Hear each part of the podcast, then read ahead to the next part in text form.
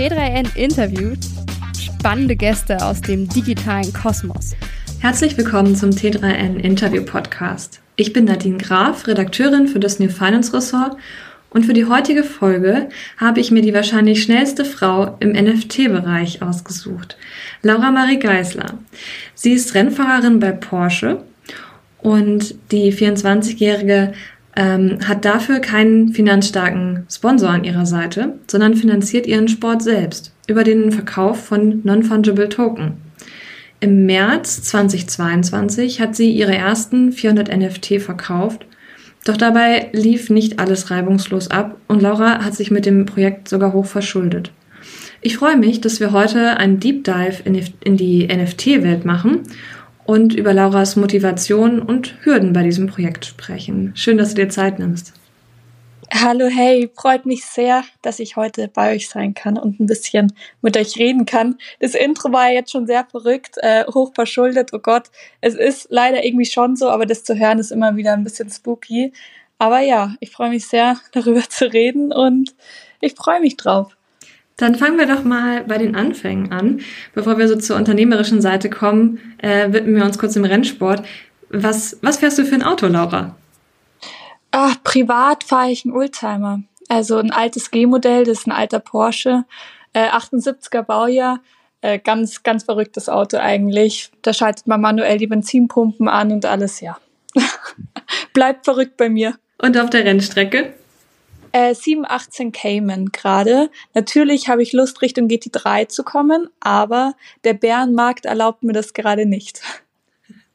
Ich habe leider gar keine Ahnung von Autos, aber nimm uns doch vielleicht mal so ein bisschen mit auf die Rennstrecke und ähm, gib mal so einen kurzen Einblick, wie sieht so ein Training aus? In was für einer Phase bist du da auch gerade? Was steht an?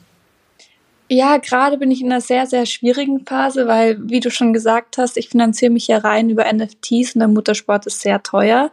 Und der Kryptomarkt, der macht gerade ein bisschen Kopfschmerzen. Demnach ähm, kam ich dieses Jahr sehr wenig ins Auto. Ähm, wir, wir planen an ganz vielen Ideen, dass das sich jetzt schnell wieder ändert und dass wir da jetzt mit dem nächsten NFT-Projekt rausgehen können. Aber rein aus Trainingssicht ist es schon echt schwierig, sowas selbstfinanziert zu machen und das stellt dann vor einige Hürden aber es ist auch dementsprechend spannend und ich glaube halt da eine große Vision, dass es dann irgendwann wirklich 100 Prozent ganz aufgeht und ich dann den Motorsport ohne sämtliche Kompromisse machen kann. Also da arbeite ich gerade auf ein höheres Ziel hinaus, aber jetzt dieses Jahr war auf jeden Fall, würde ich schon sagen, mein schwierigstes Jahr aus sportlicher Sicht. Hm. Wie teuer ist das, so eine Rennsaison zu gestalten? Ja, also ich starte auf jeden Fall bei, bei einer Viertelmillion circa. Also es ist schon brutal teuer. Natürlich hat man Unterstützer, ähm, dass man so hier und da mal ja so ein bisschen subventioniert wird, aber man braucht immer größere Sponsoren und wenn man sich in dieses Sponsorenkonzept nicht so reinbegeben will, wie es ich damals gemacht habe, dann ähm, ist es schon sehr risikoreich, das auf eigene Kappe zu machen. Was spricht denn aus deiner Sicht gegen eben so einen finanzkräftigen Sponsor, der dich unterstützt und eben diese Viertelmillionen oder vielleicht ja auch mehr aufbringt? Naja, ich glaube, das Hauptproblem ist, dass der Motorsport für mich immer so ein sehr elitärer Sport war. Ich bin selber Quereinsteiger und nachdem ich so spät in den Sport reingekommen bin, ich bin erst mit 21 oder so mein erstes Profirennen gefahren, äh, damals über, weil ich gescoutet worden bin auf der Nordschleife. Ähm, ja, das, das hat mich irgendwie so anders auf diese ganze Bubble blicken lassen. Und ich habe halt gemerkt, okay, das kann nicht sein, dass ich mich als Frau nur irgendwie den Sponsoren verkaufen kann, wenn ich schnell in Interviews gehe, wenn ich ganz genau alles mache, wie die Sponsoren mir das sagen und mich da in so ein Konstrukt reinbegebe, was für mich sehr beklemmt war, vor allem als Frau, weil ich halt als Frau immer nur als Marketingobjekt gesehen worden bin für die Sponsoren, was ja einerseits irgendwie super legitim ist, andererseits habe ich mich halt als Sportlerin überhaupt nicht gesehen gefühlt und ich bin irgendwann in der Früh aufgestanden und habe mir gedacht, warum gehe ich jetzt überhaupt ins Training? Ich bin den Sponsoren genug, ich bin die einzige Frau, die dort Rennen fährt, demnach habe ich eine gewisse Presseaufmerksamkeit, aber ich komme halt mit dem mit dem Wissen oder mit dem, wie ich da von den Sponsoren gehandhabt werde, nicht an mein Leistungsmaximum, weil ich halt nicht, gericht, äh, nicht richtig gefördert worden bin. Und da habe ich gesagt, okay, dieses, dieses Geflecht wirkt für mich nicht aus sportlicher Sicht. und ich muss da unabhängig werden. Ich muss einfach schauen, dass ich für mich so trainieren kann, dass ich bestmöglichst auf der Rennstrecke performen kann und dafür brauche ich halt ja Unabhängigkeit und einen freien Kopf und nicht die Sponsoren die ganze Zeit im Hinterkopf. Ähm, das war ein Punkt. Das andere war, dass ähm, ja irgendwie wenn man, wenn man so frisch im Motorsport reinkommt, dann ist man super fasziniert von allem und schaut sich so um und dann merkt man eigentlich, dass auf der Rennstrecke eine Handvoll Leute sind, die sich eigentlich auch nicht richtig dafür interessieren, sondern nur Werbefläche auf den Autos kaufen. Die, diese großen Sponsoren sind teilweise nicht mehr zu den Rennen gekommen. Es war alles leer in den VIP-Boxen und man hat sich echt gedacht, okay, die stecken da einfach Geld rein, aber niemand ist mit Herz und Blut da. An anderer Stelle habe ich viel auf Insta, äh, äh, sorry, viel auf Instagram gepostet und habe dann halt gemerkt, okay, so viele Leute hätten so Bock, das mal zu sehen und brennen so dafür und würden alles tun, um da irgendwie part of the game zu sein und die haben nicht die Möglichkeit, weil sie nicht das Geld dafür haben.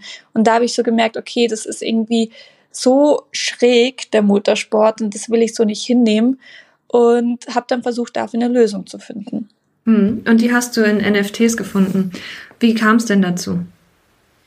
Naja, ich ähm, hatte so Probleme mit den Sponsoren und ich wollte den Sponsoren keine Werbefläche mehr geben. Also ich wollte das Auto und mich als Person nicht mehr dafür nutzen, dass ich eine reine laufender Werbebanner bin für Personen, denen ich eh irgendwie jetzt, ich würde sagen, nicht so wirklich am Herzen liege oder die wirklich nicht meine Interessen irgendwie verfolgen. Demnach habe ich alle runtergeschmissen und habe das Auto designt um die Problematik rum, die ich hatte. Und zwar die Objektifizierung von Sportlern oder die Objektifizierung von mir als Frau in, in dieser Männerdomäne. Demnach wurde es so ein Beauty-OP-Auto, das, das kennt man ja, das Design. Und ähm, habe das Auto so foliert und habe das abfotografiert, habe das auf Instagram gepostet und habe den Leuten gezeigt, so hey, ich ähm, mache dieses normale Sponsorenkonzept so nicht mehr mit. Ich denke, es gibt viel mehr im Sport. Wir können viel mehr reisen. Wir können für was Wichtigeres sorgen, als dass da irgendwelche Sponsoren drauf positioniert sind, sondern man kann da ja einfach sorgen, dass die Partner dich empowern und nicht, dass die Sponsoren über dir stehen. Somit ähm, habe ich das Design gemacht, gepostet und ganz viele Sportler haben sich damit identifizieren können, haben gesagt so, hey, bei uns im Sport, wir haben das gleiche Problem, wir hätten auch gern Partner und keine Sponsoren, die über uns stehen und uns irgendwie so ein bisschen einschränken. Nachdem ich dann gemerkt habe, ich habe eine breite Masse angesprochen, wäre es ja eigentlich cool, wenn die mich wirklich empowern könnten und ich sie empowern könnte mit der Idee, dass man ähm, den Sport irgendwie lukrativ umsetzen kann. Und Web 3 kam, wo ich gesehen habe, okay, Leute haben Board Apes verkauft. Also sollte es irgendwie ja auch machbar sein, so ein Autodesign zu verkaufen, wenn so viele Leute schon angesprochen hat. Und es dann habe ich eigentlich das mehr oder weniger durchgezogen. Ich habe mich über Web 3 informiert und über NFTs informiert und habe geschaut, was da für Möglichkeiten sind. Ich habe das Auto dann digitalisiert in so viele Anteile, äh, wie ich eigentlich Lust hatte. Ich habe jetzt mal 1000 genommen, einfach, dass es wirklich, dass ich dann 1000 Leute irgendwie damit abholen kann mit den NFT und habe das gesplittet in mein Startbudget. Also so viel Geld, wie ich gebraucht habe, um zu starten, äh, war dann eigentlich gegeben, wenn ich ausgemintet gewesen wäre. Und ja, so bin ich das Projekt dann eigentlich angegangen. Es hat sich dann auch sehr gut eigentlich am Anfang verkauft, aber es war damals schon eine schwere Marktsituation. Und das Projekt hat mich vor einige Hürden gestellt, aber es hat mir auch viel gezeigt und es hat mir vor allem gezeigt, dass es der richtige Zeitgeist ist und dass ich die richtige Message damit rüberbringen kann. Und das war eigentlich so mein Antrieb, weshalb ich das immer wieder verfolgt habe, weil ich gemerkt habe, okay, ich kann irgendwie viele Leute da motivieren, so ihren Sport oder ihren Traum anders anzugehen und da neue Wege zu zeigen. Und ja, das war eigentlich so die Idee dahinter. Mhm. Dann lass uns doch mal einen Schritt zurückgehen. Du hast gerade gesagt, als du, ähm, dass du dich dann mit äh, NFTs und dem Web 3 beschäftigt hast, Bot Ape, Bot Apes angeschaut hast. Ähm, das ist ja auch wieder äh, ein Stück weit eine Männerdomäne, diese ganze Blockchain-Welt. Was war so dein erster Eindruck und wann war das, als du dich zum ersten Mal intensiv mit den Möglichkeiten von NFTs beschäftigt hast? Ähm, ja, also ich habe schon von ganz früh immer so ein Leading-Satz und das ist, war halt so, okay, auch wenn du kurz vorm Unfall stehst, du musst immer dahin schauen, wo du hin willst. Was heißt, ich habe einfach ganz klar Fokus bewahrt. Ich habe halt gesagt, okay, ich will das digitalisieren und ich will darüber eine neue Finanzierungsmethode aufbauen. Es ist sehr männerlastig, ja, aber es muss mich nicht interessieren. Ich sehe es eigentlich als Vorteil, weil ich als Frau in dieser Männerdomäne konnte mich da auch immer als Frau positionieren. Ich habe gesagt so, hey Leute, ich habe da eine Idee, ich finde das cool, ich weiß nicht, wie ich das umsetzen soll soll, könnt ihr mir helfen? Und nachdem man dann irgendwie bei den Männern, wenn man so ein bisschen zurückgezogen ist, da jetzt nicht den Männern irgendwie groß direkt in, also direkt da so mit Ellbogen in dieses Business reingeht, sind die da eigentlich sehr, sehr lieb und haben mir da direkt geholfen, da den einen äh, Einstieg zu finden in dieser ganzen Welt. Somit fand ich das eigentlich immer sehr als Vorteil und ja, habe mich da so nach und nach einfach durchgearbeitet und geschaut, was da alles so rechts und links passiert und wie ich da den besten Weg drin finde. Wie lange hat es dann gedauert bis zu deinem Mint im, im März letzten Jahres? Mm, also ich, ich habe einen Smart Contract von OpenSea genommen. Ich habe das, glaube ich, recht, recht simpel aufgezogen. Das Autodesign, da habe ich ein Jahr dran gearbeitet. Ich würde sagen drei Monate, bis ich dann online war. Ja, circa. Und wie viel Unterstützung hattest du in der Zeit und hat sich daran jetzt was geändert? Mm, also ich hatte, ich hatte immer Projektpartner. Ich habe recht früh gelernt, dass, dass ich irgendwie Leute von der Vision überzeugen kann und sie damit zu, ich will nicht sagen, ja, irgendwie Fans von dem Projekt machen konnte und sie mir dadurch Unterstützung gegeben haben. Demnach hatte ich einen Partner bei den NFTs zum Thema Struktur.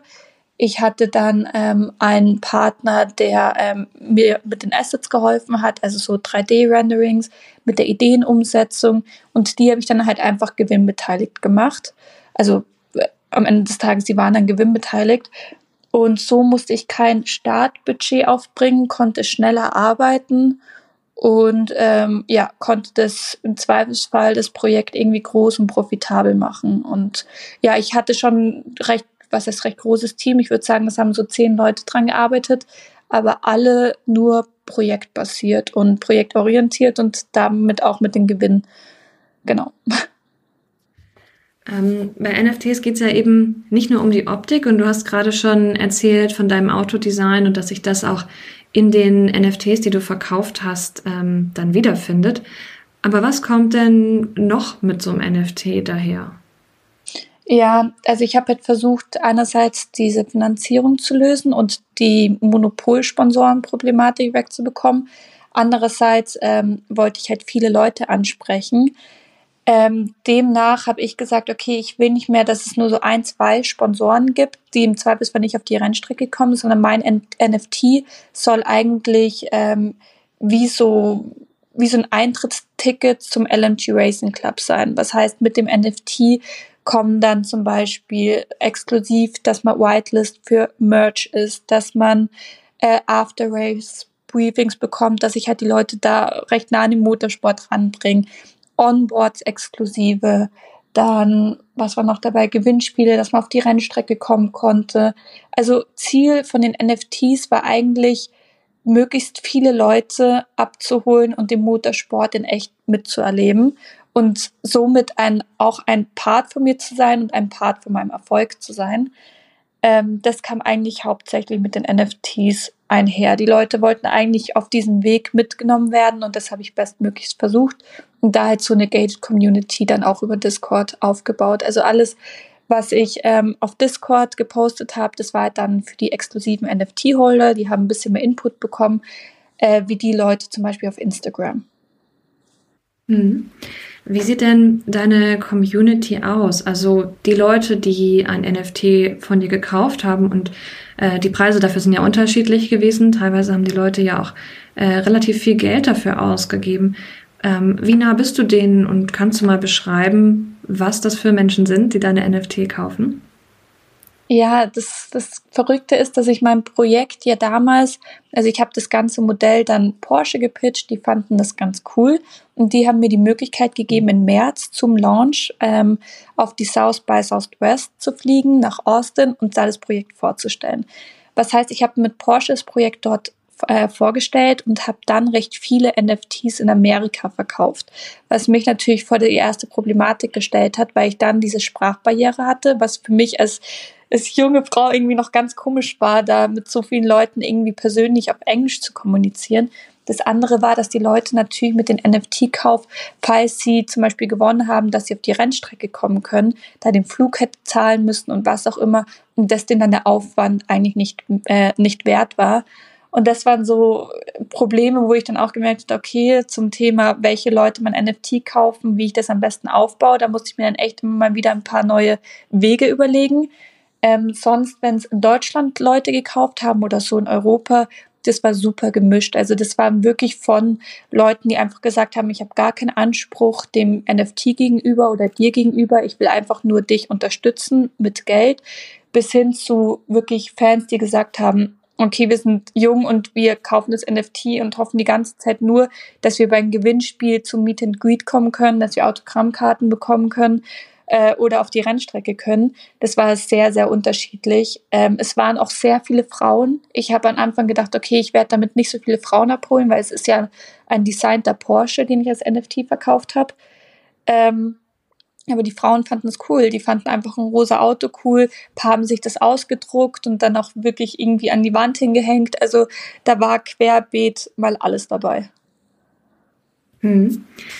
Ähm, dann war es aber so, dass ähm, nach dem Mint im März letzten Jahres der Kryptomarkt ähm, zusammengebrochen ist. Das heißt, wir haben ja da immer eine sehr hohe Volatilität in den Kryptowährungen.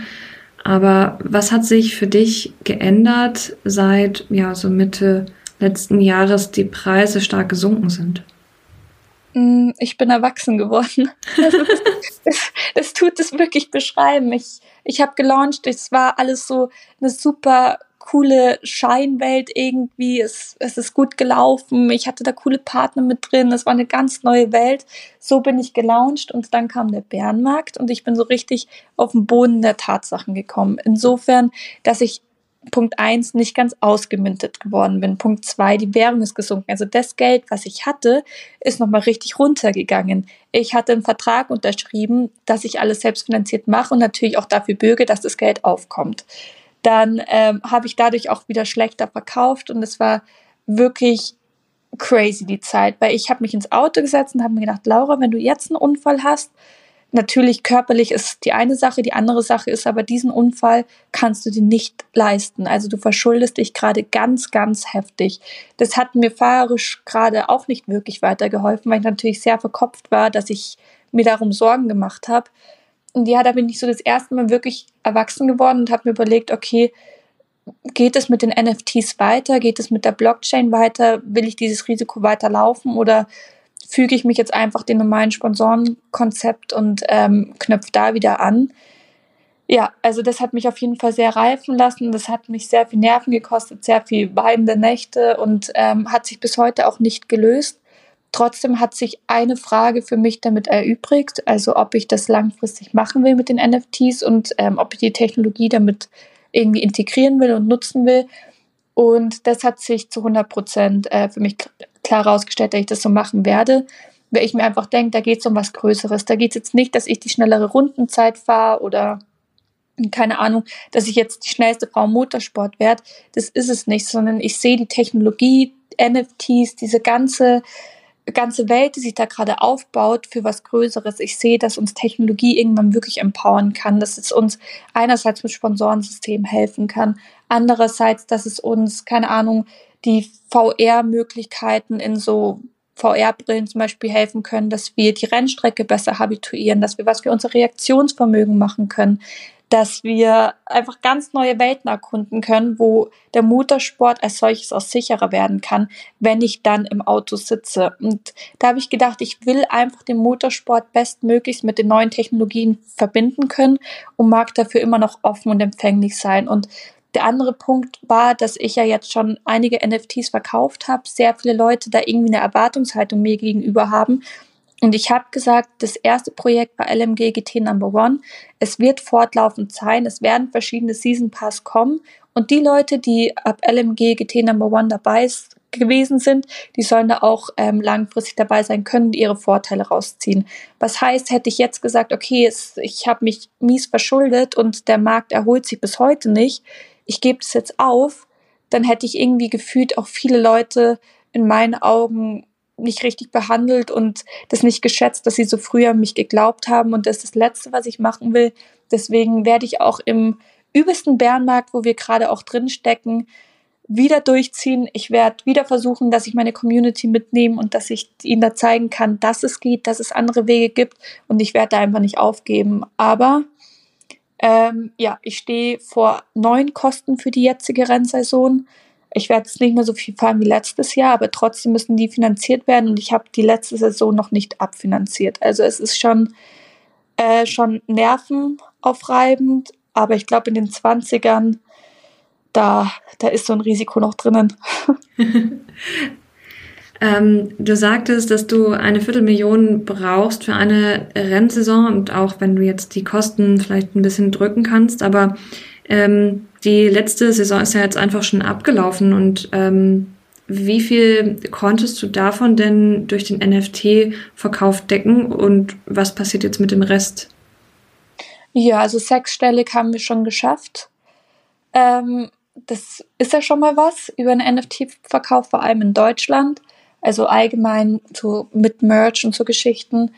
Aber es ist noch einiges übrig. Aber ganz ehrlich, das, ich, ich konnte schon immer gut unter Druck arbeiten. Jetzt habe ich ein bisschen mehr Druck das bekommt man schon irgendwie hin. Ich glaube, die Idee ist gut genug. Ich habe damit sehr vielen inspirierenden und guten Leuten dieses Jahr auch Kontakt gehabt und ich habe jetzt auch, also ich bin jetzt auch offener für Partner. Ich habe dieses Jahr auch einen Partner mit drinnen. Ähm, die machen so VR-Systeme in Autos und ja, das ist dann halt da ergeben sich dann schon coole Synergien. Da bekomme ich Kontakte zu Leuten, die sagen, wir sind kein Sponsor, wir sind Partner, wir schauen, dass dein Auto trotzdem in der Message fährt, wie du es haben willst. Also wir bekleben dich nicht wieder wie so, ein, wie so eine Litfaßsäule, ähm, sondern wir supporten dich. Und da habe ich dieses Jahr ein paar Leute angezogen und darüber bin ich sehr, sehr glücklich. Und ich glaube, mit den richtigen Partnern werde ich schaffen, da jetzt so die letzten Schulden noch abzubezahlen und ähm, dieses Jahr auch noch einigermaßen gut durchzuziehen. Aber man braucht ein gutes Netzwerk, man braucht viele wohlgesonnene Menschen. Jetzt nur über den NFT-Verkauf, es ist einfach so, so, so schwer. Und ja, es ist wirklich, man prügelt sich da echt durch. Das heißt, jetzt für dieses Jahr ähm, fährst du dann quasi so ein, ähm, ja, sozusagen zweigleisig, zum einen mit Partner und dann auch noch mit NFTs. Und was generell ist ähm, ja bei dem kommenden Mint, der ja wahrscheinlich Ende des Jahres ansteht, was ist da anders als beim ersten Mint letztes Jahr? Ähm, ja, genau. Also ich fahre gerade dieses zwei schneidiges System. Also mit Partnern, aber es sind Partner, die 100% zu mir passen, also die die gleichen Wertevorstellungen wie ich haben. Und das ist mir eigentlich so das Wichtigste. Ich war früher ein Sponsorensystem drin, wo ich gemerkt habe, ich kann diese Marken nicht vertreten. Es fühlt sich nicht richtig an für mich. Und sie, sie sehen auch nicht mein übergeordnetes Ziel, sondern sie sehen eigentlich nur sich im Vordergrund. Und so Partner mit so Leuten zusammenzuarbeiten, ist bedrückend. Andererseits gibt es auch andere Leute, äh, die meine Werte oder allgemein andere Werte vertreten und mit so Leuten arbeite ich dann auch gerne zusammen, sodass es nicht wieder so klingt, wie wenn ich mir jetzt wieder Sponsoren mit reingenommen hätte. Also so ist es auf jeden Fall nicht.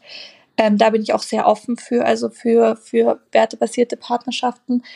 Das andere zum Thema NFT habe ich halt gemerkt, dass der Trust komplett weg ist. Also die Leute trauen NFTs nichts mehr. Man darf ja NFT eigentlich schon gar nicht mehr benutzen. Da wirst du ja gleich irgendwie äh, keine Ahnung, als der größte Spammer der Welt dargestellt.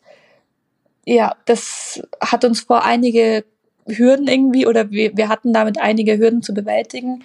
Ich habe gesagt, das Schlauste, was man machen kann, ist nicht nur dieses, dieses, die, diesen digitalen Wert zu verkaufen mit irgendwelchen Zugriffen, sondern das ergänzend zu machen mit was Haptischen. Also dass man sagt, okay, man ähm, verkauft dieses NFT zu was haptischen. Ich kann jetzt leider noch nicht ganz sagen, was es ist. Es ist ein Kunstprojekt, ähm, aber wie genau das aussieht, kann ich noch nicht mehr sagen. Ich werde auf jeden Fall wieder ein Auto designen. Dazu kommen NFTs und zu dem NFT, das gilt dann eigentlich mehr als Echtheitszertifikat für was Künstlerisches.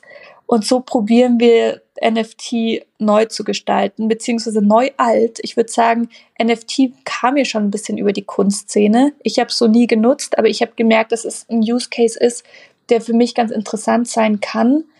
Ähm, einfach weil man halt was Haptisches in der Hand hat und weil es dann nicht so spammy ist, nur NFTs.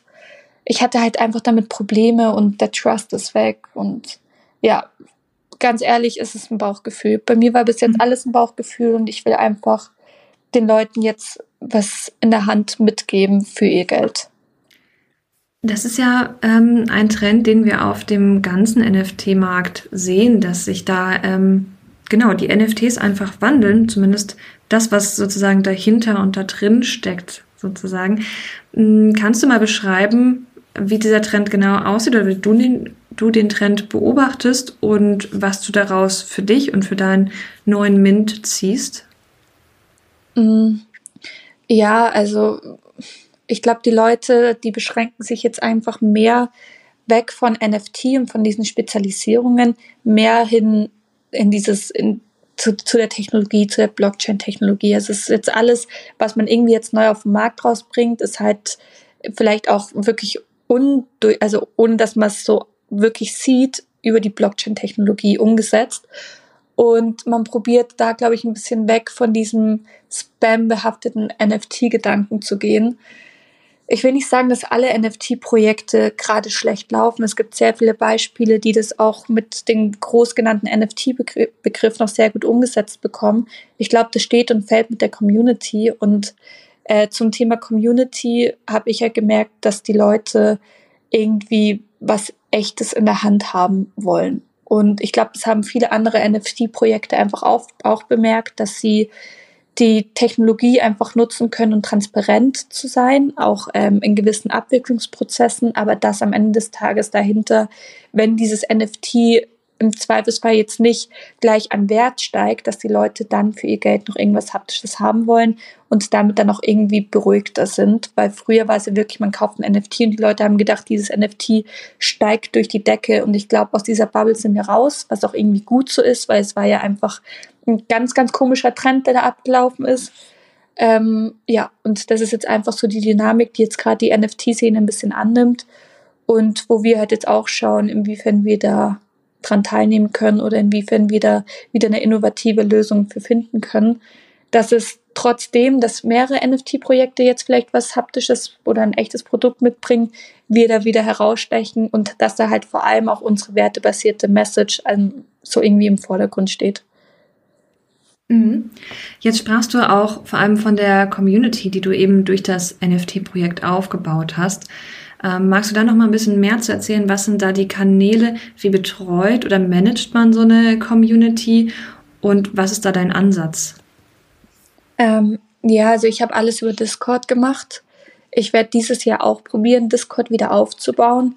Trotzdem sehe ich Discord als ja es ist, es ist ein Kanal, den man gerade nutzen muss, aber der nicht massentauglich ist. Also ich bin auch gerade schon mit ein paar Firmen und neuen Startups im Gespräch, ähm, ob es da nicht was Neues geben könnte, was so ein Querschnitt zwischen Instagram und Discord ist. Dass man jetzt sagt, man macht diesen Gated Community-Gedanken, aber massentauglicher, irgendwie ein bisschen cooler, lifestyleiger, weil nur Discord ist schon echt schwierig. Ich finde ähm, Twitter auch gerade sehr, sehr schwierig, auch wegen den Dynamiken, die Twitter ja intern hatte mit den Wechsel und was auch immer. Da muss es bald was Neues geben, um die Community da besser abholen zu können. Und gerade ist es leider noch Discord, aber ich bin vom Herzen her nicht happy damit. Und ich werde auch schauen, dass ich dafür mein nächstes Projekt mich da vielleicht nochmal auf äh, ganz andere Projekte einlasse. Ja, von der Massentauglichkeit oder von der Mass Adoption, ähm, davon träumen ja viele Blockchain-Projekte. Glaubst du, dass das realistisch ist? Also werden wir in fünf oder zehn Jahren vielleicht einfach alle NFTs nutzen? Oder ist das etwas, was eher so eine Nische bedient? Nee, also es wird zu 100 Prozent so sein, dass wir das alles irgendwann massentauglich benutzen werden, nur werden wir es nicht wissen, dass wir es tun. Die Blockchain-Technologie wird sich einfach mehr und mehr in unseren Alltag einschleichen, ohne dass wir das visuell bemerken. Und ja, wie gesagt, es ist die Technologie, die dahinter steckt, die da sehr, die einfach offen ist für sehr, sehr viele Möglichkeiten, die sehr viel umsetzen kann. Und damit werden wir zu 100 Prozent arbeiten. Aber ich glaube, dieser NFT-Begriff wird darunter ein bisschen verfallen und wird dann nicht mehr so plakativ im Vordergrund stehen, was auch richtig so ist. Es wird sich auf die Technologie runtermünzen und genau, in, in die Richtung wird es gehen. Dann vielleicht so als abschließende Frage, was glaubst du denn, wie es in fünf oder zehn Jahren bei dir so aussieht? Sitzt du dann immer noch im Rennauto? Machst du dann ein Vollzeit-NFT-Projekt oder was glaubst du, woran du arbeitest? Ähm, also ich strebe gerade dieses Woman in Tech-Thema ein bisschen an. Ich merke halt, dass wir in so einem dynamischen Wandel sind und dass sich da viele Möglichkeiten ergeben, vor allem in diesem Technologiebereich. Jetzt kam die Vision Pro auf den Markt von Apple und die wird 100% der Einleiter für eine ganz große Eigendynamik sein. Also Apple hat da einfach schon immer technologisch vorgelegt und über dieses Virtual Reality Ding, was halt die Vision Pro vor allem macht, äh, werden sich da ganz neue Türen öffnen und das ist eigentlich so der Gedankensatz, den ich die ganze Zeit so nachgehe. Inwiefern können diese ganzen neuen Technologien, auch wo Apple jetzt gerade sehr viel mit reingeht, uns als Sportler irgendwie empowern und unterstützen, also uns unterstützen. Ich denke da immer eben an äh, Reaktionstraining. Das wäre trainiert ja damit zum Beispiel schon sehr viel. Ich denke da ähm, an ja neue Arten von Rennsimulation, an neue Arten, wo man zum Beispiel einen Unfall simuliert und lernen kann, wie man damit richtig umgeht, sodass der Motorsport sicherer wird. Zum Thema NFT-Projekt. Also ich denke nicht, dass ich als solches dann nochmal diese klassischen NFT-Projekte umsetzen werde, sondern ich denke, ich werde mich verwandeln, also verwandeln, ich werde mich verändern, ich werde mich da dem neuen Zeitgeist anpassen und gerade ist es alles sehr, sehr dynamisch und sich da jetzt nur auf dieses NFT-Funded Racing Team, NFT-Funded Racing Team, weiß ich nicht, ob ich mich da die ganze Zeit drauf beschränken will. Ich werde meine Community mitnehmen und ich werde sie auf neue Wege mitnehmen und wir werden da ganz neue, verrückte Sachen machen, aber ich will da nicht festgefahren auf den NFT-Gedanken sein, weil ich glaube, da kommt noch so viel mehr, was so viel bessere Use Cases haben kann, was so viel alltagstauglicher sein kann, was so viel mehr Menschen onboarden kann. An dem Punkt sind wir gerade noch nicht und ich weiß auch nicht, wie die Zukunft da aussieht, aber das, das wird sich Step by Step herausstellen und wir stehen da vor ganz spannenden Situationen gerade, was sich alles so rund um der Welt da irgendwie bewegt. Und da werde ich die Community mitnehmen und da werden wir schauen, was wir bestmöglichst draus machen können. Und ich glaube, das ist auch der Gedanke, warum man mein jetziges NFT-Projekt vielleicht unterstützen sollte. Einfach insofern, dass ich immer versuchen werde, alle Leute da mitzunehmen und vor allem die Leute da gesamtheitlich über den ganzen Web3-Markt irgendwie teilhaben lassen will, nicht nur NFT spezialisiert, weil wir alle wissen nicht, ob das das Ende von der Fahnenstange ist. Und ich denke es nicht. Da bin ich auch mal gespannt, wo das Ende der Fahnenstange sein wird. Oder ob es das vielleicht auch, ähm, auch gar nicht gibt. Und ob wir vielleicht, wenn wir in fünf Jahren oder so nochmal einen Podcast aufnehmen, vielleicht sitzen wir dann ja in einer virtuellen Realität äh, gemeinsam im Rennauto und nehmen dort auf. ich bin gespannt. Ja, glaube ich auch. Kann passieren. Vielen Dank für das Interview, Laura. Danke dir.